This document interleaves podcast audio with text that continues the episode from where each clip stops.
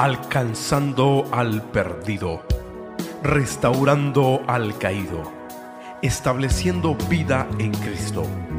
Bienvenido a Familia Betel Internacional. Aleluya. Podemos venir ante el trono del Señor por el sacrificio que Jesucristo hizo en la cruz del Calvario. La Biblia dice que cuando Cristo murió, Él abrió un camino él abrió, abrió el camino, un camino nuevo, un camino vivo. Así que nosotros no tenemos que ir a través de ninguna persona. Tenemos para llegar al Padre, tenemos que ir a través de Jesucristo. Y tenemos entrada libre al Padre. Dele toda la gloria y toda la honra al Señor, porque Él es bueno su misericordia es para siempre. Amén. Muchas gracias a nuestro grupo, ¿verdad? Hermosa, hermoso, hermoso tiempo de alabanza y adoración al Señor. Continuamos en esta mañana eh, restaurando al caído, nuestro tema, y hoy vamos a hablar restaurando la identidad de hijos.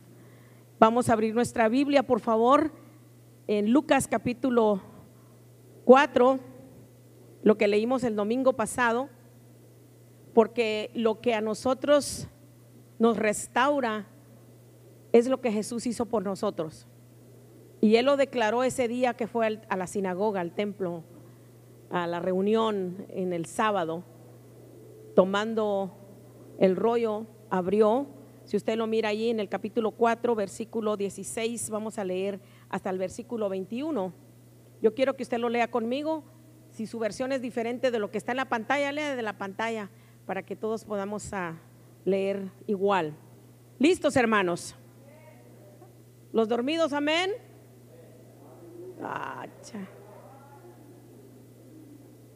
Dormidos pero sinceros. no, con esta alabanza y este sonido, no sé quién puede estar dormido, no se puede. Versículo 16. Vino a Nazaret donde se había criado y en el día de reposo entró en la sinagoga conforme a su costumbre y se levantó a leer. Y se le dio el libro del profeta Isaías y habiendo abierto el libro halló el lugar donde estaba escrito. El Espíritu del Señor está sobre mí, por cuanto me ha ungido para dar buenas nuevas a los pobres. Me ha enviado a sanar a los quebrantados de corazón a pregonar libertad a los cautivos y vista a los ciegos, a poner en libertad a los oprimidos, a predicar el año agradable del Señor. Y enrollando el libro, lo dio al ministro y se sentó. Y los ojos de todos en la sinagoga estaban fijos en él.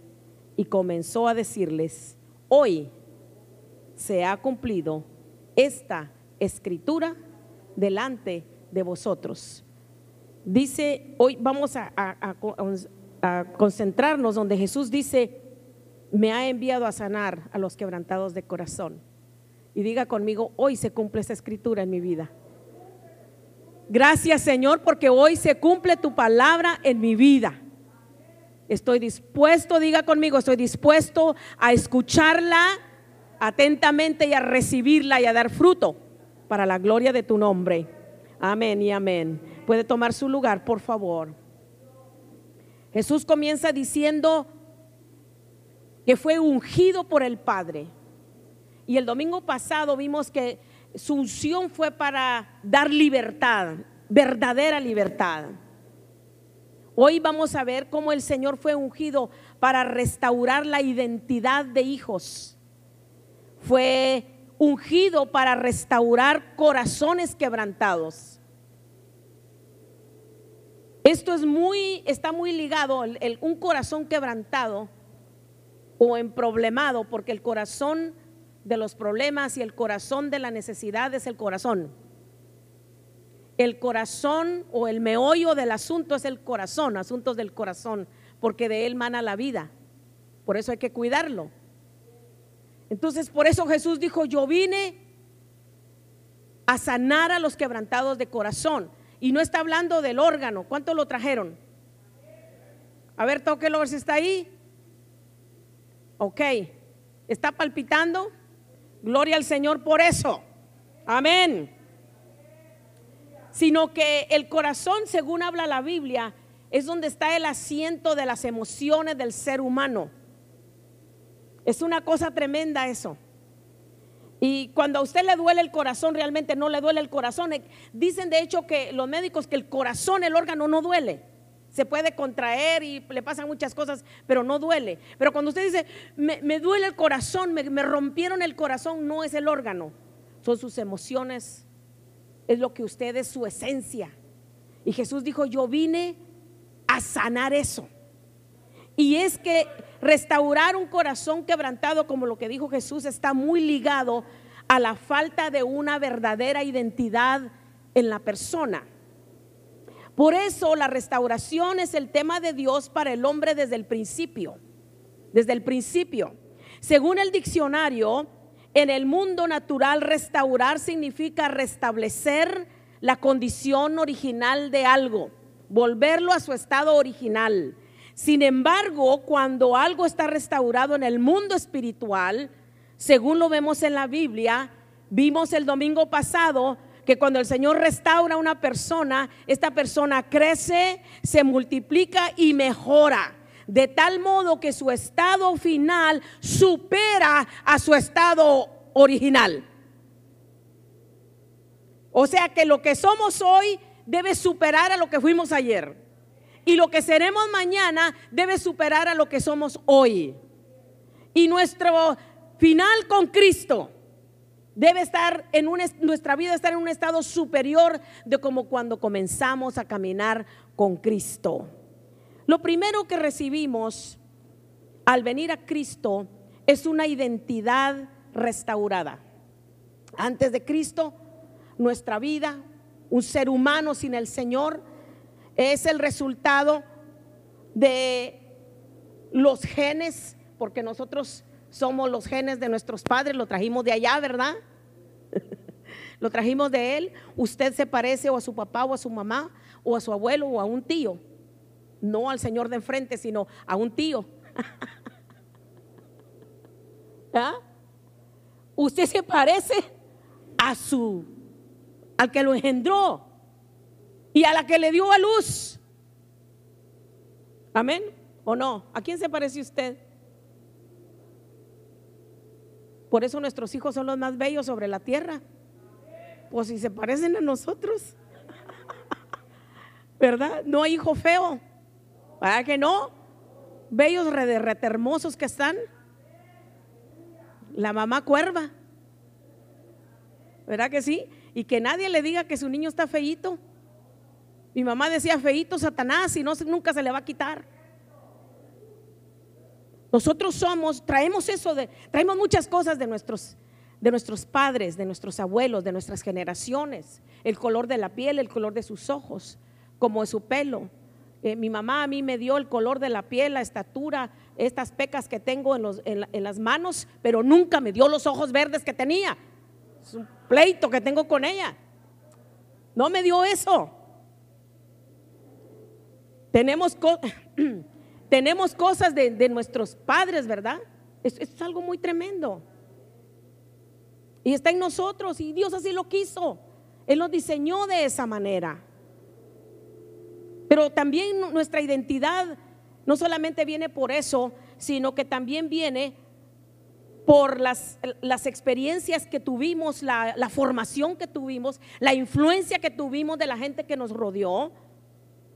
Y Tristemente muchos padres no hicieron muy buen trabajo. De hecho, algunos de nosotros no tuvimos la influencia del padre en nuestra vida. Y, la influencia de un hombre en la vida de un hijo, una hija, es importante, sobre todo en la vida de una hija. Porque el papá le modela cómo debe ser un hombre. Y, y la hija aprende de cómo debe ser un hombre, por el modelo del papá. Y si el papá no está en la casa, yo no lo tuve. Yo no lo tuve. Y esto es algo muy tremendo, eso puede afectar la vida de una persona. Y por eso tenemos personas que buscan su identidad en otras personas, porque no, no la tienen bien clara, no la tienen buena, eh, o en cosas o en experiencias, en relaciones, en logros.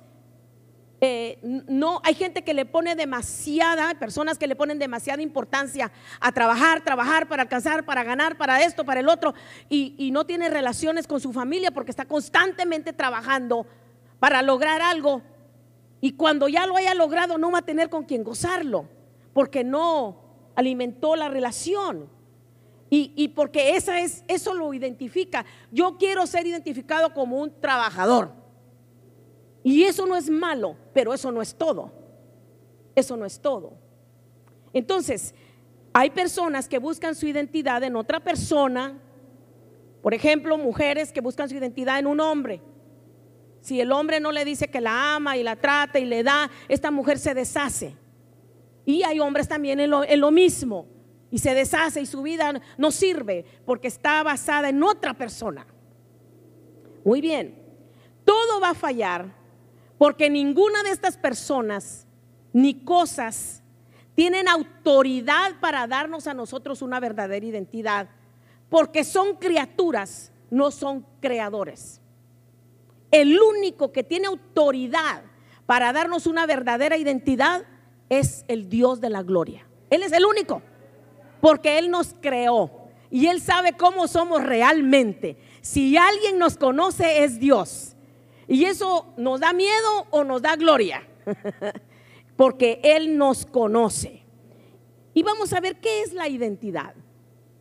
La identidad es el conjunto de rasgos o características de una persona o cosa que permiten distinguirle de otra entre la gente o en un conjunto. Les decía yo que estos rasgos se obtienen a través de nuestros genes, de lo que nos dieron nuestros padres.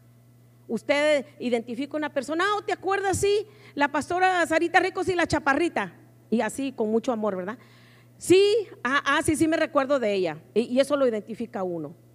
¿Te recuerdo? Sí, y, y uno le busca rasgos a la gente.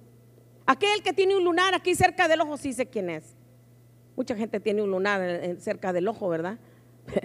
¿Te recuerdas? Sí, son cosas que a nosotros nos identifican. La gente nos reconoce por unos rasgos que tenemos, características que tenemos. Todos las tenemos. Pero también nuestra identificación se obtiene por lo que aprendemos de nuestros padres, lo que, nos enseñaron. Oh, es un niño muy educado. ¿De quién lo aprendió? De sus padres. Le enseñaron a decir muchas gracias, buenas tardes, buenos días. Eso ya no se usa en el mundo afligido de afuera, pero en el mundo de la gente de Dios eso se debe de practicar, porque eso es bueno, eso es bueno, eso es saludable, eso abre puertas, ¿verdad que sí? Entonces lo que aprendimos durante los años de formación nos distinguen de los demás física, emocional y espiritualmente.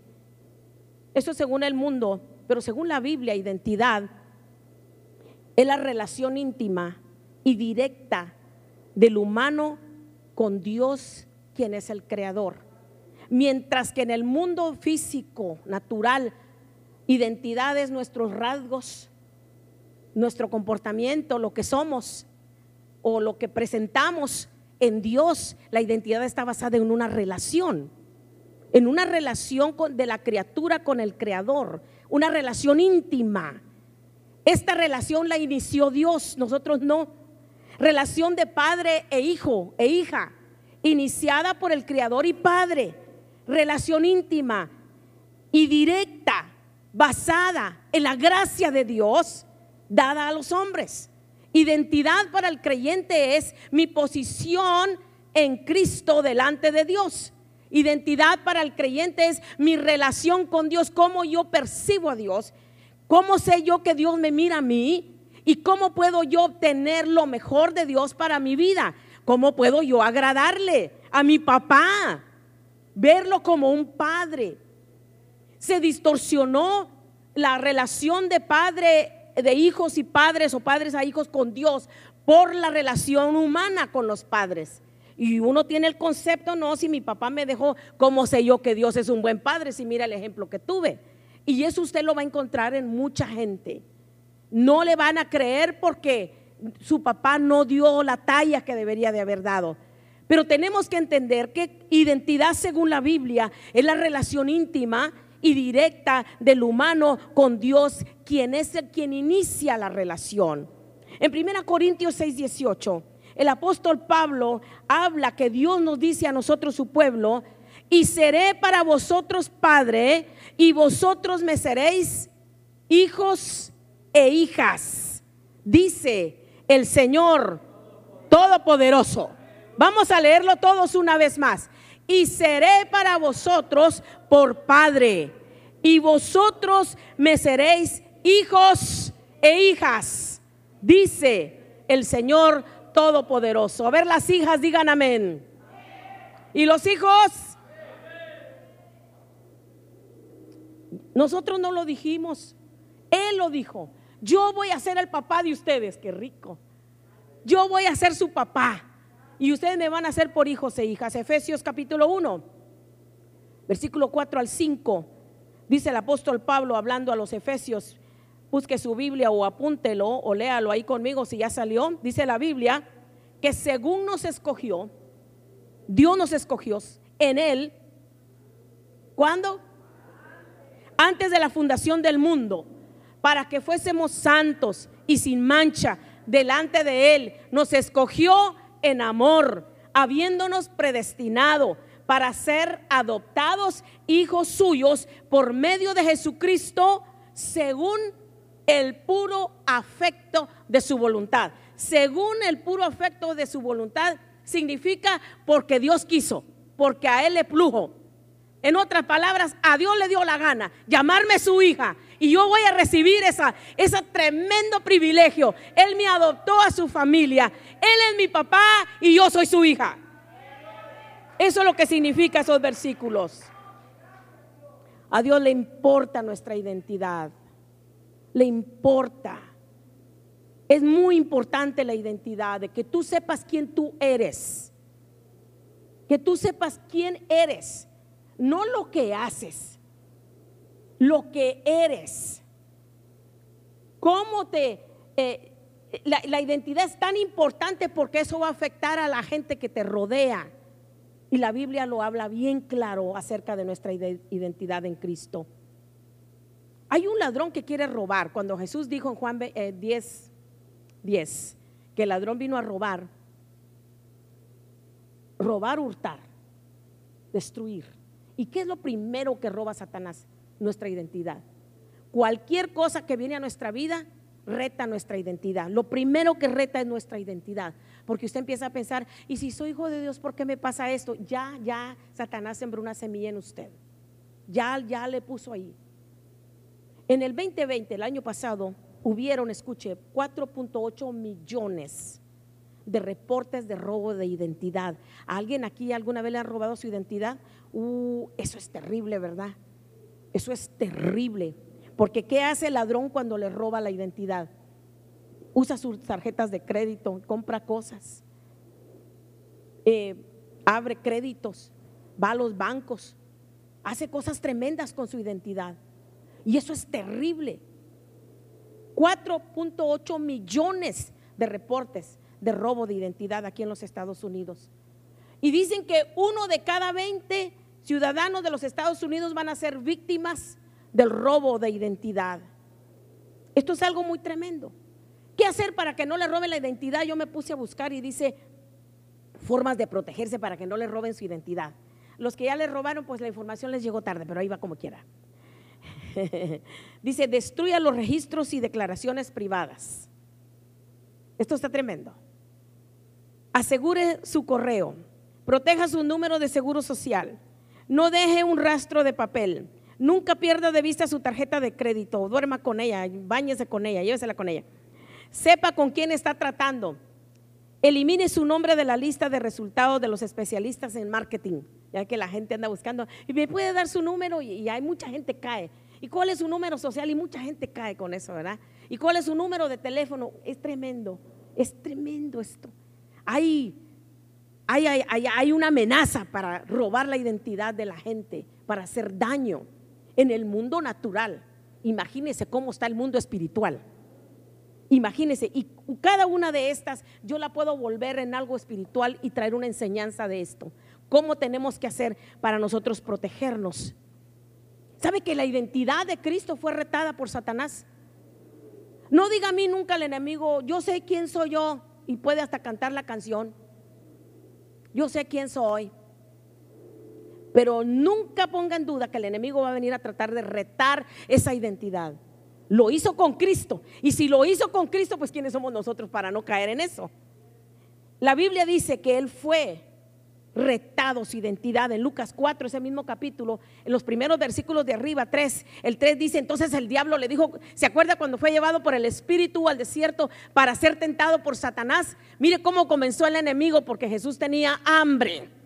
Cuidado cuando tiene hambre. Entonces el diablo le dijo, si eres hijo de Dios, di a esta piedra que se convierta en pan. Le puso una piedra y yo no sé de qué tamaño era, pero era una piedra. Si eres hijo de Dios, qué atrevimiento, qué abuso. Le dice al Hijo de Dios, a Dios encarnado, si eres hijo de Dios, di a esta piedra que se convierta en pan. Y más abajo lo lleva a Jerusalén, en el versículo 9, y le dice, lo llevó a Jerusalén y lo puso sobre el pináculo del templo y le dijo, si eres hijo de Dios, échate de aquí abajo, que porque escrito está y le citó la Biblia. Mire iglesia, usted que nos está viendo, si a Jesús, Satanás, le vino a retar su identidad, nosotros no somos menos. Nuestra identidad siempre va a estar en tela de juicio a los ojos del enemigo. Él siempre va a querer venirnos a poner esa idea. Te pasa eso y dices que eres hijo de Dios. Por eso mucho pueblo de Dios se enfría en su vida espiritual. Por eso mucho pueblo de Dios no camina al paso que debería de caminar. Porque está dudando, ¿será que soy hijo de Dios? Y si soy hijo de Dios, ¿por qué me pasa esto? Si yo soy tan bueno, mm, si yo soy tan espiritual. El enemigo ha trabajado, ha puesto una semilla y esto es algo que, que es muy importante que nosotros lo tengamos presente.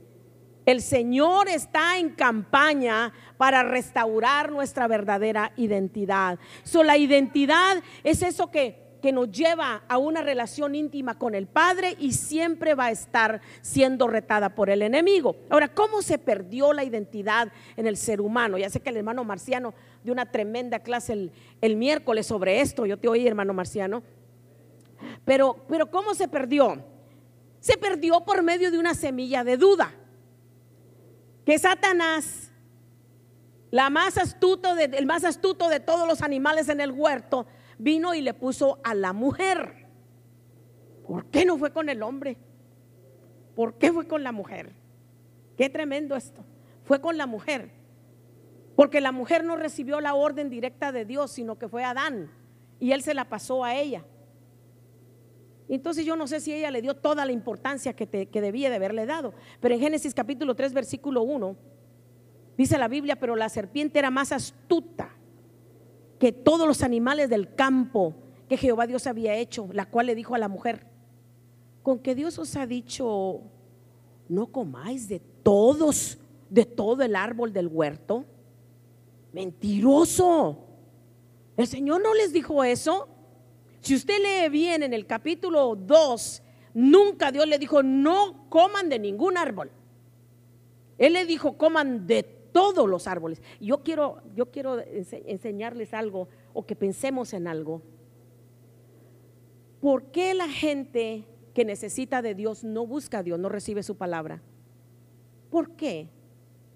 Porque ellos sienten como que Dios les está diciendo, no puedes hacer nada. Tienes que ser aburrido, amargado. El Evangelio es para cobardes y para las viejas esa es la idea que Satanás pone. Mire lo que le dijo aquí. Así que Dios les dijo que no pueden comer de ningún árbol. Dios no les dijo así. Él les dijo, coman de todos los árboles, excepto de uno. Fíjese cómo lo invierte el enemigo. Es como que no va primero y no es así. Primero es sí. Primero es sí. Y cuando Dios nos dice que no, es para nuestro bien. Cuando Dios nos dice prohibido, es para nuestro bien. Ah, es como vaya a, 45 porque si no le va a ser para su mal. Por eso tenemos speed limit allá en las, en las calles. Así que Satanás vino y le dijo a la mujer, con que Dios os ha dicho, no comáis de todo árbol del huerto. Y la mujer bien tremenda, esas que les gusta platicar mucho, versículo 4 y 5 le dice, entonces eh, eh, la serpiente dijo a la mujer, o la mujer dijo, no, no, dijo, este, podemos comer de todos menos de ese.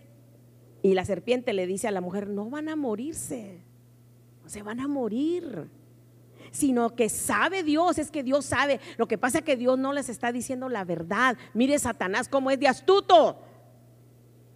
Eh, Dios sabe que el día que coman de él, le van a ser abiertos sus ojos y van a ser como Él. Dios no quiere compartir eso con ustedes. Mire qué tremendo, engañador, mentiroso. Y es el mismo, acuérdese. Satanás no es sabio ni es eficaz porque está creando cosas nuevas. Es como es por viejo. Tiene experiencia y hace las cosas de la misma manera.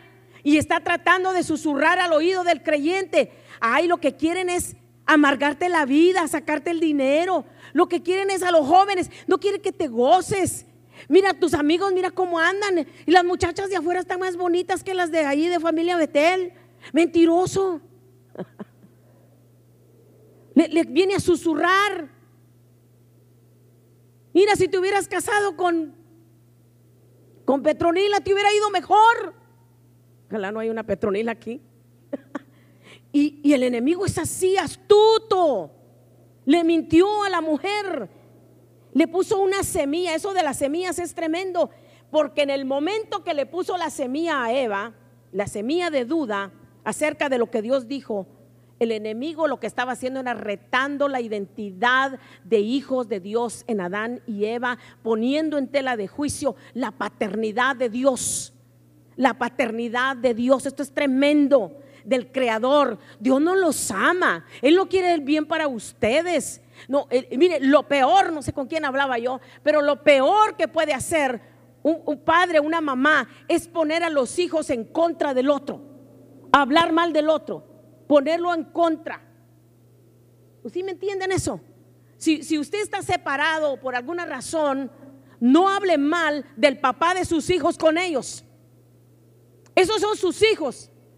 Usted es la mujer, usted es el marido, pero ellos no tienen nada que ver en ese negocio. Eso es lo peor que puede hacer un padre de familia, hablar mal del cónyuge con los hijos. Ese es el trabajo de Satanás. Porque ¿qué está usted tratando de hacer con eso? Ganar favor, verse mejor usted y que él se vea mal. ¿Sí o no? ¿Sí o no? ¿Están ahí o no? Ajá, eso es lo que pasa. Yo no sé con quién estaba hablando de esto. Pero yo le decía a esta persona que mi mamá, mi papá dejó a mi mamá cuando yo tenía cuatro años de edad. Y mi mamá hablaba de mi papá de esta manera. Tu papá era guapo, guapo. Así la naricita y la boquita. Y tenía la mejor letra para escribir, caligrafía. Y sabía hablar tu papá. Y educado. Mi papá, eso es lo que yo sé de mi papá. Ahora yo sé que mis hermanas mayores vivieron ahí en el momento experiencias con ellos no muy favorables. Pero como yo no estaba en ese momento, yo no puedo hablar de ese momento. Yo hablo lo que mi mamá me decía. Tu papá sabía vestirse, Sarita, y los sombreros más caros, Stetson. Les estoy diciendo lo que mi mamá me decía. Si mis hermanas saben otra historia, yo esta es la que yo, yo sé. Y eso me ayudó a mí. Eso me ayudó a mí. Parejas, matrimonios, cuidado. Cuidado cómo habla usted. tu mamá está loca, imagínese. Que si, si su muchacho ya está grande, va a decir más loco está mi papá que se casó con una loca. Qué falta de inteligencia la de mi padre. No le hagas caso a tu mamá, mira. Imagínese qué piensa su hijo de usted. Y les voy a decir un secreto. Los hijos saben cómo ponernos a uno en contra del otro. Pero ellos no saben más que nosotros, nosotros sabemos más que ellos, se supone.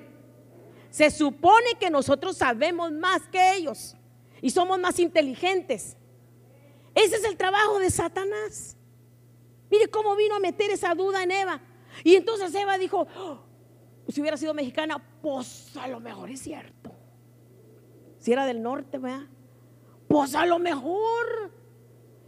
Y cuando vio ella, oye, pero si la fruta se mira buena, se mira apetitosa. Por eso dicen que es una manzana, pero realmente la Biblia no dice qué.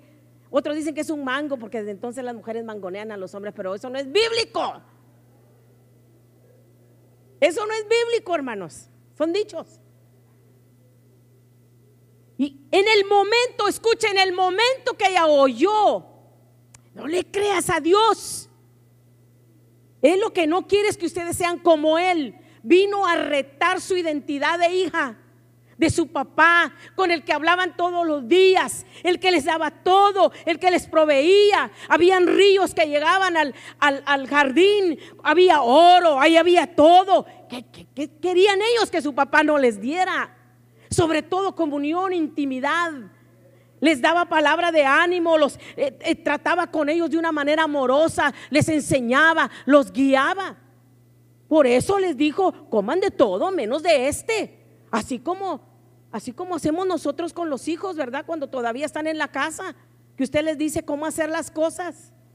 Y esto es algo muy tremendo. Ah, no, pero vino Satanás a meter la duda y en el momento en el momento, mire, no era la fruta, no era, no era el árbol realmente, era la relación de padre e hija, hija y papá. Puso en tela de juicio la paternidad y por ello la, de, la identidad de ellos dos fue distorsionada hasta el día de hoy. Eventualmente perdieron su identidad. Ahora ya no hallaban ni para dónde agarrar. Esto fue tremendo. Esto fue tremendo lo que le pasó a Adán y a Eva. Y desde ese momento el hombre sin Dios lucha con su identidad. La lucha se ha intensificado últimamente. Porque la gente pelea, está peleando por el color de su piel. Está peleando por de dónde viene. Está pelea por todo. Piensa que el problema es lo de afuera. El problema no es lo de afuera. El problema es lo de adentro. Porque yo soy hija de Dios, sea amarilla, negra, blanca, café, mida siete pies, cuatro once, como sea, yo soy una hija de Dios. Ese debe ser todo.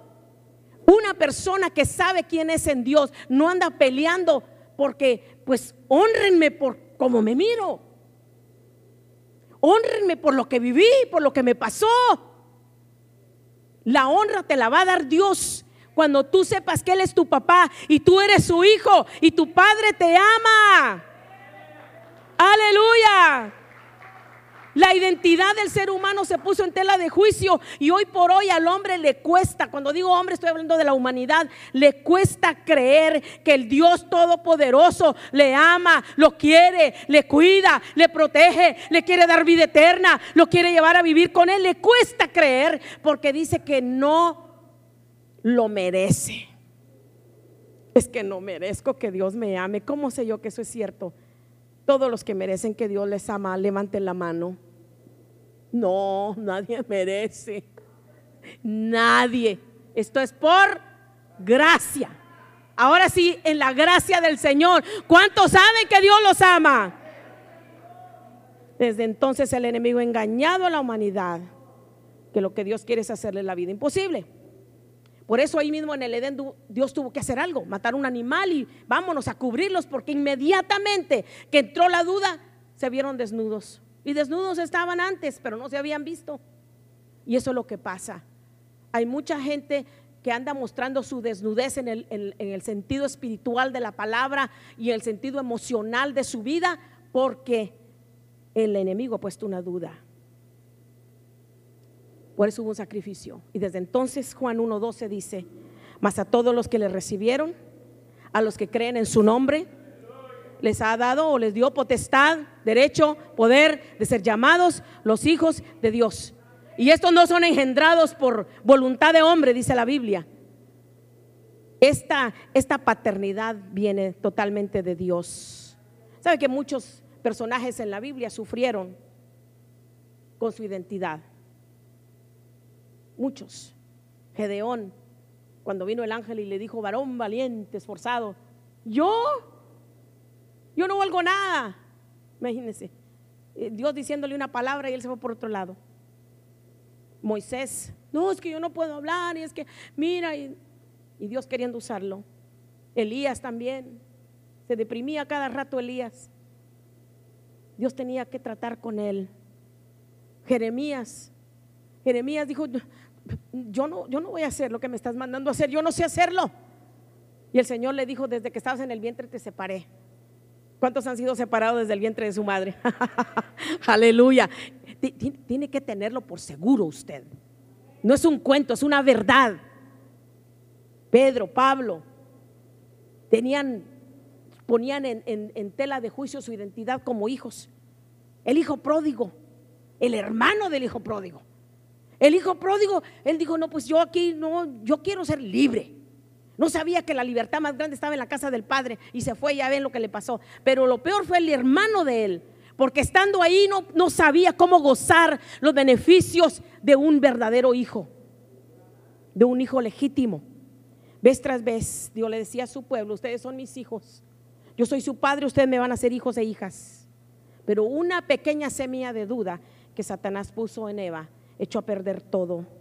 Pero de la misma manera, una buena semilla de la palabra del Señor puede restaurar tu identidad. La buena noticia, ¿cuál es la buena noticia? Cristo vino a deshacer esa obra del enemigo que comenzó allá. Tu verdadera identidad viene de Dios. Lo voy a decir una vez más, tu verdadera identidad viene de Dios. Levante su mano derecha conmigo y diga, mi verdadera identidad viene de Dios. Y Él es el único que debe tener voz y voto sobre quién eres realmente, porque Él es tu creador. Por eso, cuando se nos descompone el carro, no lo llevamos donde el dentista, lo llevamos donde el mecánico. Por eso, cuando nos duele un diente, no vamos donde el mecánico, vamos donde el dentista. Amén. Por eso, cuando estás enfermo, vas al médico. ¿Verdad que sí? No vas con la peinadora. O que ahí donde te pintan las uñas. Tú vas al médico. Y desde entonces, desde que usted tiene un problema, debe de ir a su creador. No vaya a las criaturas, vaya a su creador. Él sabe cómo es usted y qué necesita. Y porque lo que Dios piensa y dice de ti es lo que te define. Lo que Dios dice y piensa de ti es lo que te define. A ver si me pueden poner eso en la pantalla, por favor. Lo que Dios piensa y dice de ti es lo que te define, no lo que dice la gente. No lo que piensa la gente. No, aún mira, ni lo que tus padres te dijeron. Nunca vas a llegar a nada, tú esto, lo otro. Te pareces a tu abuela, la mamá de tu papá, dice la señora al hijo. Y no está bien. Yo no soy lo que la gente dice de mí. Yo soy lo que Dios dice de mí. ¿Ah? ¿Cuántos pueden agarrar esto? Yo soy, Dios es el que me define a mí. Él me está diciendo quién soy. Lo que Dios piensa y dice de ti es lo más importante. Eso es lo que más importa. Lo que Dios dice de mí. Eso es lo más importante. Lo que Él dice en su palabra de mí, es lo que me define. Y lo que Dios piensa de mí y dice de mí lo que más importa. Hay beneficios de tener una identidad restaurada. Con esto voy a terminar. Hay beneficios, porque Dios no da nada sin beneficio. Efesios capítulo 1, versículo 4 al 5. Dice la Biblia que Él nos escogió. ¿Cuándo nos escogió Dios? No cuando naciste. Para cuando tú naciste, Él ya te había escogido. ¿Se da cuenta? Por eso no importa dónde naciste. O sí importa, pero eso no te define. Eso no te define. Si usted nació en México en un rancho, eso no lo define a usted. Usted fue escogido antes de la fundación del mundo. ¿Sabe lo que es escoger? Es buscar, rebuscar y sacar lo mejor y separarlo. ah, el que lo agarró, lo agarró, ¿verdad? Amén, usted fue escogido. ¿Alguna vez ha escogido fruta? ¿Verdad que sí le hace así, le hace así, le hace así? Esta. Así hizo Dios con usted. Usted es escogido. ¿Cuándo? No cuando tu mamá y tu papá tuvieron una unión íntima. Antes de la fundación del mundo, Él ya había pensado en mí. Él ya sabía que yo iba a estar aquí. Sabía dónde iban a ser. Aleluya. ¿Quiénes iban a ser mis padres? Y nací como, como nací, pero yo nací en Él primero. Él me escogió a mí primero. Para que fuésemos santos y sin mancha delante de Él. No me quiten el versículo hasta que les diga, por favor. Nos, nos escogió en amor. Habiéndonos predestinado, mire, Él lo, lo predispuso que así fuera. Que fuéramos hechos o fuéramos adoptados hijos suyos. Aleluya. Yo voy a adoptar a esta gente para mí. Yo los quiero para mí. Aleluya. Nada de que cuando yo busqué a Dios y Dios nunca se ha perdido, nos perdíamos éramos nosotros y Él nos encontró y nos adoptó y nos metió a su familia. Aleluya. Adoptados hijos suyos, ¿por medio de quién? De Jesucristo y su muerte en la cruz del Calvario. ¿Por qué? Porque Dios quiso por el puro afecto de su voluntad. Gracias a la pantalla. Para saber quién usted es, usted debe saber de quién es. E, esto lo sufre mucho los niños que son abandonados y que nunca conocieron a sus padres. Cuando llegan adultos hay programas que han hecho de esto, donde los hijos están buscando quién es su papá porque eso le va a ayudar, quién es su mamá, le va a ayudar a, desarrollarse mejor como hombre, como mujer. ¿Han visto algún programa así? ¿Han visto esas cosas así? Donde la gente busca, es que me entregaron y a mí me crió esta familia y dicen, estoy tan feliz con esta familia, me adoptaron y, me pagaron el colegio y esto es mi papá y mi mamá, pero hay una cosa dentro de mí que me dice que yo pertenezco a alguien más y yo quiero saber cómo es mi mamá, cómo era, quiero que me cuente de mis antepasados, de mis generaciones.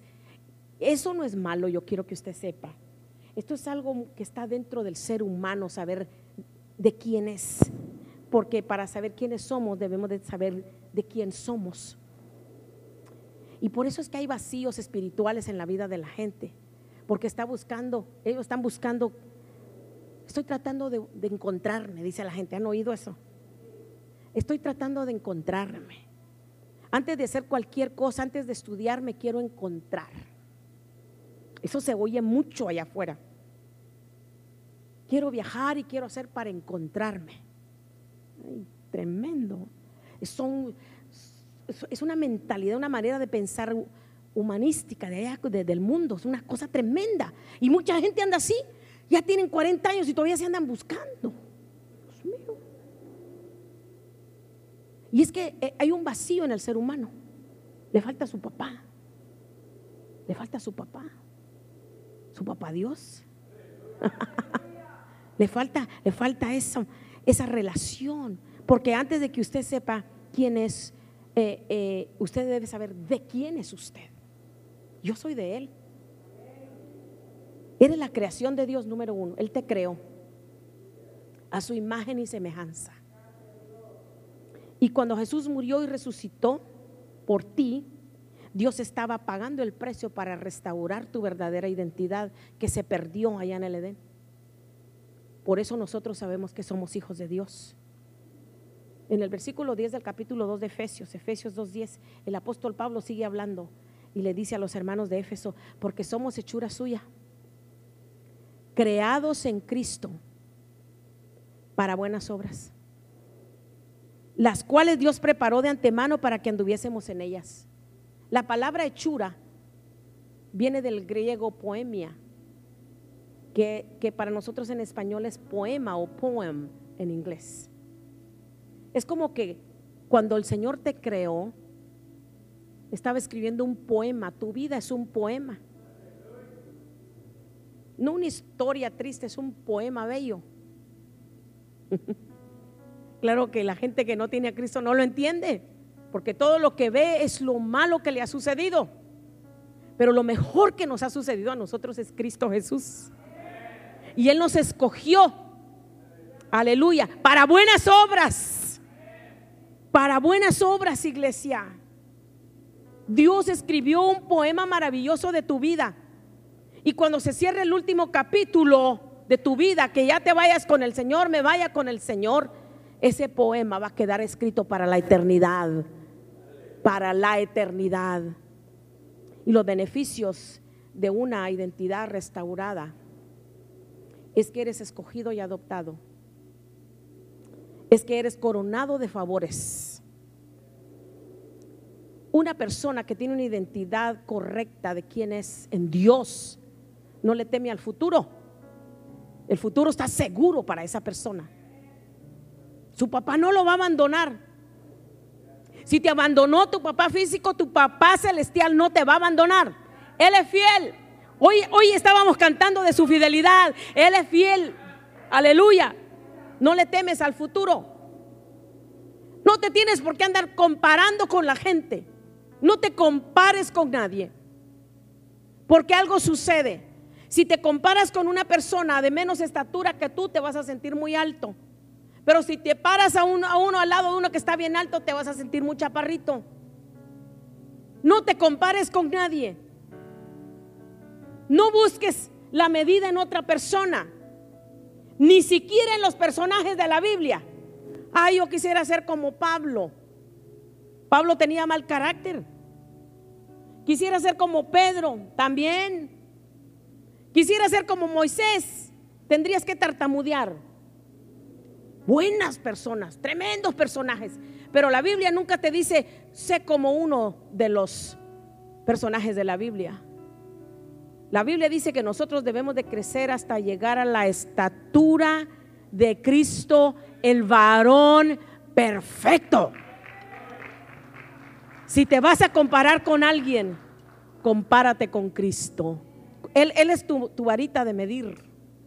Él es tu varita de medir como pastora, ¿cuándo le voy a llegar yo a Cristo? Por gracia. Por gracia un día a la vez. No hay necesidad que te compares. Cuando tu identidad es buena, las aflicciones no te van a tomar por sorpresa. Las pruebas no te van a tomar por sorpresa. Nunca vas a decir, Señor, si soy tu hijo, ¿por qué tengo esto? Nunca vas a decir, Señor, si, si eres mi papá, entonces ¿por qué me está yendo tan mal en el trabajo? Señor, ¿por qué? Si, si, si soy tu hijo y soy tu siervo, ¿por qué mis hijos se portan de esa manera? Nunca vas a te poner en duda tu relación con tu papá, porque tú eres su hijo. No serás sorprendido cuando vengan las pruebas, no te vas a asustar, no vas a tirar la toalla, la vas a agarrar y te vas a secar el sudor con ella y vas a continuar adelante. ¿Cómo sé si soy un verdadero hijo? Todavía estás caminando con el Padre. No solo conocemos nuestra verdadera identidad, también conocemos nuestro destino. Póngase de pie conmigo. ¿Cómo hago pastora para saber que mi identidad de hijo está bien. Romanos 8, 16 al 27 dice, el Espíritu mismo da testimonio a nuestro espíritu de que somos hijos de Dios. Continúa diciendo, y si hijos, léalo, y si hijos, también herederos. Hay herencia, hay herencia, herederos de Dios y coherederos con Cristo, si es que padecemos juntamente con Él, para que juntamente con Él seamos glorificados. Usted se da cuenta que esto es doble. Hay herencia, pero somos coherederos con Cristo. Hay aquí una tremenda bendición con el Padre y luego Cristo nos, nos añade un poquito aquí. Aleluya. Tengo herencia. Tienes herencia. Tienes herencia, iglesia. Te adoramos, Señor. Por eso Cristo dijo, el Espíritu del Señor está sobre mí, porque yo quiero vendar, sanar a los quebrantados de corazón, porque una identidad no muy clara te puede romper el corazón con las cosas que pasan. Y esta mañana yo quiero que oremos, yo quiero orar por ti.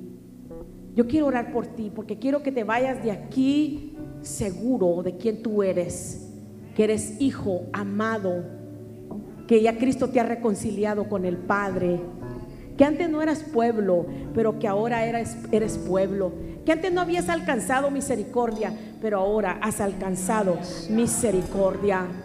Y agradezco al Señor por todos los que se conectaron. Y pido al Padre y al Espíritu Santo se revele a su vida. Y si usted no, no, no sabe, no siente, no, no cree que el Señor le ha escogido para ser su hijo, recíbalo en este momento en el nombre poderoso de Jesús. Muchas gracias por haber estado con nosotros. Bendecimos su vida. Vuelva, vuelva a conectarse porque hay una palabra de Dios para usted. Este fue otro podcast de Familia Betel Internacional. Gracias por escucharnos.